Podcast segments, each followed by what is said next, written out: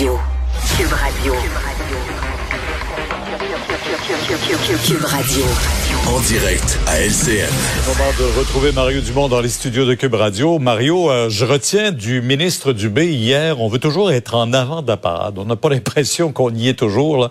Avoir euh, la progression si rapide de Micron, Ottawa qui euh, n'y va pas de main morte en disant la troisième dose, accélérer et accélérer tout ça aussi. Qu'est-ce qu'on fait là?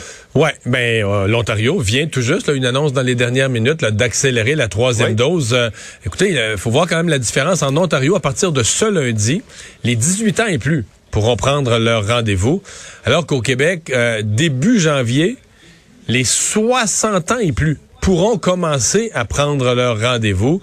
Donc, euh, l'écart devient grand. Le Québec devient, disons, ça, pour les Québécois, ça devient vraiment visible à quel point on est en retard. Autant ça a bien été dans les campagnes de vaccination. Autant pour cette troisième dose, on ne suit plus le rythme. Il semble qu'on n'ait pas les vaccinateurs. Est-ce qu'on y met toute la gomme? sous-estimé, Mario? Est-ce qu'on a sous-estimé? Moi, je pense qu'on est pris un peu au dépourvu. Mais là, est-ce qu'on peut se rattraper? Est-ce qu'on peut, par exemple, mettre davantage à contribution? On nous dit que les pharmacies, là, depuis quelques semaines, ont fait surtout des vaccins pour la, la grippe, la, la, grippe annuelle. Mhm. Euh, est-ce qu'on peut les ramener à faire de la vaccination COVID? En tout cas, à mon avis, il y a au Québec aussi, l'appel du gouvernement fédéral là-dessus est pertinent. Il y a un intérêt à accélérer la troisième dose, mais il est tard. Là. Omicron euh, rentre dans le rentre dans le portrait. Et là, déjà, on a une hausse de cas avant Omicron, puis Omicron va l'amplifier. Donc, on faut se préparer. Là. On va avoir une vague. C'est ça la, la, réalité. Comment on la gère? Qu'est-ce qu'on va générer comme hospitalisation? C'est ça les paramètres qu'on doit gérer aujourd'hui. Mais écoutez le ton de nos gouvernements. Ce matin, Pierre, j'ai fait un exercice en me levant. Je suis retourné voir les nouvelles COVID du 5 décembre. Je me suis donné le 15. Dans 10 jours, c'est Noël. Fait que si on veut anticiper 10 jours d'avance, j'en vais retourner voir 10 jours en arrière. C'est fou. À quelle vitesse, à quelle ah. vitesse le portrait a changé? Impensable. Et on nous disait même qu'Omicron, à ce moment-là, il ne faut pas trop ben, s'en inquiéter. Ça apparaissait euh, sur Terre. C'est vrai. 2300 cas aujourd'hui. Et, là, on constate qu'à Montréal, 95 cas Omicron. Et ça va aller en s'accélérant. Les fêtes, alors, qu'est-ce qu'on en fait? Ben, je, sincèrement, je ne pense pas qu'on va faire sauter le chiffre de 20 pour une raison, c'est que les gens vont faire ce qu'ils veulent de toute façon. Je pense ben qu'on va, on, va euh, essayer. Je pense qu'on peut peut-être restreindre la période. Ça, c'est dans, c'est dans l'air, c'est dans la discussion. De dire ben, écoutez, les rassemblements à 20, d'abord, faites-en pas le 23, le 24, 25, 26, faites-en pas tous les soirs là. Essayez de les faire plus petits si vous êtes capable, hein, de vous réunir dans des groupes plus petits et peut-être une période restreinte, du 23 au 26. C'est un peu le scénario qu'on avait étudié l'an dernier qui a été finalement annulé, mais du 23 au 26 ou du 23 au 27, mais sur une période où on permettrait ces rassemblements plus gros euh, pour les euh, pour les restreindre ensuite, pour revenir à la, à l'ancienne politique ensuite. Mais on n'aura pas le choix de toute façon que de se fier à la logique des citoyens, mais c'est euh, je pense que les citoyens ça, se passe juste trop vite là. Je, me répète mais je pense qu'il y a des gens nous on vit dans l'actualité on suit ça d'heure en heure mais je pense monsieur madame tout le monde qui écoute le bulletin de nouvelles une journée sur deux qui suit ça sont capables de prendre leurs décisions. Oui, c'est capable de prendre la décision, mais ces jours-ci, ils trouvent que ça va très, très vite, là, que ça change d'une journée à l'autre. L'état de la pandémie, l'état de l'épidémiologie et, les décisions gouvernementales évoluent à une vitesse que les gens ont de la misère à suivre. Et là, ils doivent absorber le choc, puis se, refaire une idée. Euh, et tout le monde doit absorber le choc. On pense au le secteur économique, on pense au centre-ville de Montréal. Les voyageurs. On au travail, au télétravail, les voyageurs. Alors, on se rend compte de tout ce que ça a comme complications ou implications euh, alors, on surveille ça de près et de jour en jour. Je pense que le gouvernement devra s'ajuster au cours des prochaines heures. Un mot sur euh, ce procès de la fille, du père qui devait euh, suivre comme procès de la fillette de Granby. Difficile à accepter pour certains membres de la famille ce plaidoyer de culpabilité, alors qu'on connaîtra pas nécessairement toute la vérité. Ouais, mais je les comprends les membres de la famille, euh, même moi comme citoyen du Québec. Je suis pas avocat, je le répète souvent, j'ai jamais touché à ça, le droit.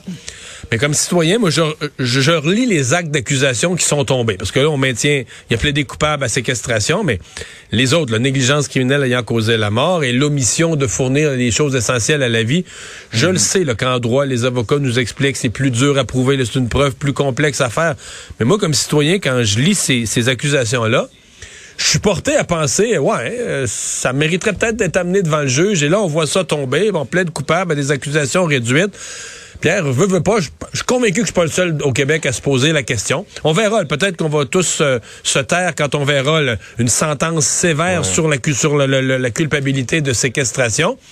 Mais les événements sont horribles et on s'attend à ce que la justice les traite proportionnellement. Hmm. On entendra mettre euh, l'avocate, c'est-à-dire la juge à la retraite, Nicole Gibault. Elle sera avec nous euh, un peu plus tard pour nous en parler aussi. Merci beaucoup, Mario. Bonne soirée. Demain, 10 heures. Et Vincent, euh, ben, dans les autres nouvelles, il y a le président américain Joe Biden qui a passé une bonne partie de sa journée au Kentucky, euh, un des États les plus dévastés par les tornades. Oui, entre autres dans les secteurs les plus frappés, là, dont la petite ville de, on sait, le Mayfield, évidemment, et Dawson Springs, ville euh, détruite à 75 là. C'est Quand on dit détruite, là, c'est rasé, là. C'est ça. Complètement rasé. On sait que c'est cette vague, de, cette série de tornades a fait au moins 74 morts. Joe Biden, le président des États-Unis, est allé visiter le Kentucky aujourd'hui survol en hélicoptère de la destruction, a promis de l'aide à long terme. Euh, il y a toute la question, euh, tout est dans, devenu politique aux États-Unis. Joe Biden essayait d'éviter ça, sachant qu'il est dans plus dans des États rouges, républicaines. Il a dit, euh, euh c'est pas, euh, il n'y a pas de tornade bleue ou de tornade, tornade rouge. Là. Alors, va, va déployer l'aide là-bas qui sera nécessaire. Ensuite, le Tennessee, l'Illinois, le Missouri, l'Arkansas sont ont aussi été frappés. D'ailleurs, fait quand même à noter plusieurs élus républicains, Mario, qui dans les dernières années refusaient, votaient systématiquement contre l'aide fédérale dans des catastrophes dans les États, euh, bon, dans d'autres États. En Louisiane, là, ou à Porto Rico. Exact. Mais là, chez eux, euh, ah. sont soudainement très heureux euh, et mettent de la pression sur le fédéral pour envoyer de l'aide. Alors, ça change des fois quand c'est chez vous. Mais l'aide, t'as la destruction. Mais je voyais, par exemple, que des endroits voisins d'où ça a été détruit, parce que ça passe comme un corridor, mais ils ont plus d'eau, plus d'électricité et on n'est pas en mesure de leur donner de date là où parce que c'est tellement c'est pas des pas des petits dommages que tu rebranches en cinq minutes là, non il y a plusieurs endroits on est encore en train de fouiller dans les décombres alors on n'est même pas à déblayer alors très loin de la reconstruction on est vraiment au début.